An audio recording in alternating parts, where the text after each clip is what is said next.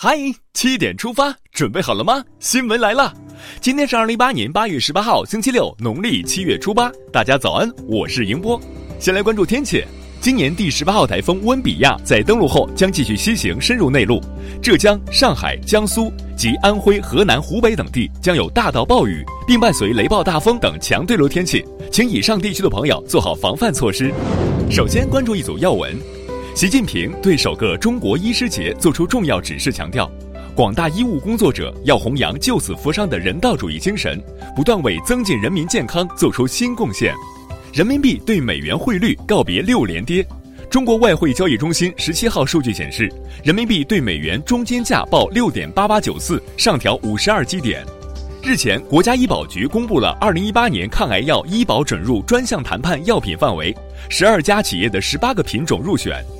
经国家武汉生物公司效价不合格百白破疫苗处置工作核查组核查，地方政府存在属地管理责任落实不力、监管责任传导层层弱化等问题。湖北省决定对省食品药品监督管理局、武汉市政府、武汉市食品药品监督管理局等单位十一名履职监督失职失责人员予以严肃问责。国务院扶贫办发布消息。经过评估检查，包括四川省汶川县、江西省瑞金市、河南省新县等十一个省区市的四十个贫困县成功脱贫摘帽，脱贫攻坚又取得新成绩，点赞。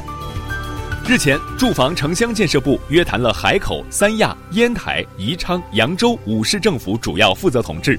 约谈要求严肃清理查处五盘五地、囤房炒房等问题。大力整顿规范市场秩序，严厉打击投机炒作，遏制房价上涨。为了不让一个学生因家庭经济困难而失学，教育部、工信部近日会同三大移动运营商，面向全国手机用户发送了国家助学公益短信。大家可以通过关注“中国学生资助”微信公众号了解助学政策，也可以拨打高校资助热线零幺零六六零九七九八零六六零九六五九零。国家助学公益短信不是诈骗短信，大家可以放心。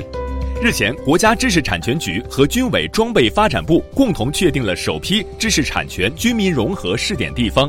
江苏省、福建省、上海市闵行区、四川省成都市等十三个省市入选，试点期限为三年。接下来是总台独家内容：新闻观是新闻舆论工作的灵魂，马克思主义新闻观是马克思主义立场、观点、方法。在新闻舆论工作中的根本体现，是做好党的新闻舆论工作的定盘星。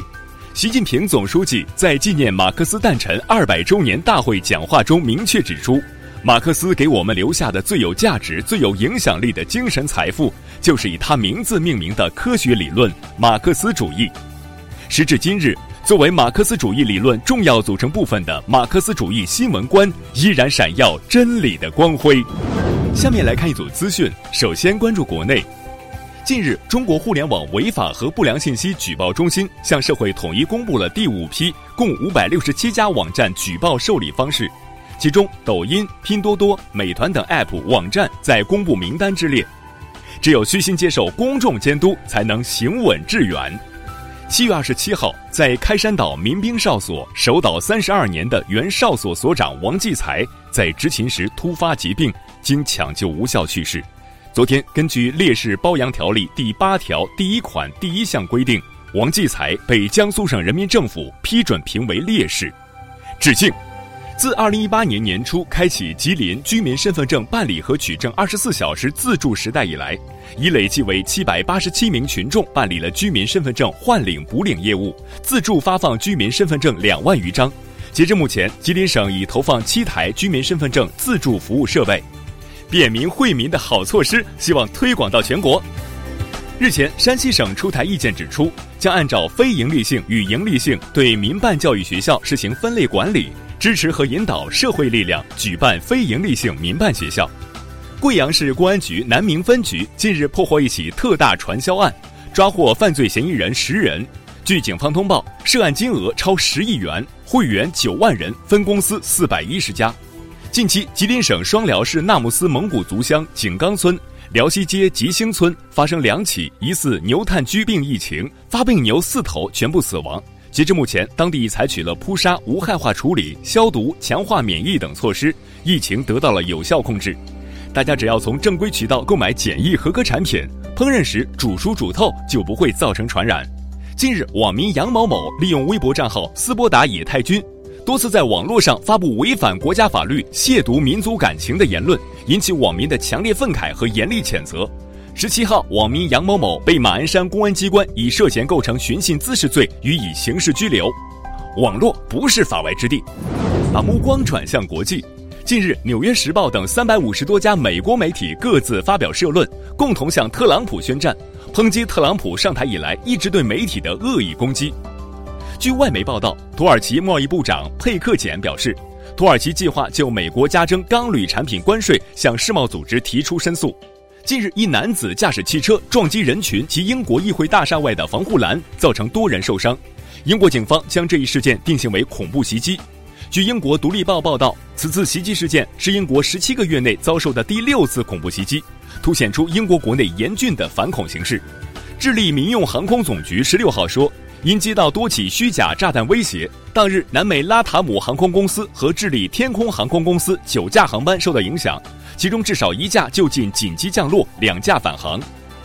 印度尼西亚东努沙登加拉省附近海域十七号发生六点七级地震，目前尚无人员伤亡和财产损失报告。接下来是今天的每日一席话：干瓜爆苦地，美枣生荆棘。二零一七年一月十七号，习近平主席在世界经济论坛二零一七年年会开幕式上发表主旨演讲。谈到对世界经济的看法时，引用“干瓜爆谷地，美枣生荆棘”，指出要适应和引导好经济全球化，消解经济全球化的负面影响，让它更好惠及每个国家、每个民族。“干瓜爆谷地，美枣生荆棘”出自汉代的一首五言诗，收录在《古诗源》卷四中，意思是甘甜的瓜与苦地相连接，美味的枣却生在荆棘之上。意指世界上没有十全十美的事物。好了，七点出发就到这里，咱们明天再见。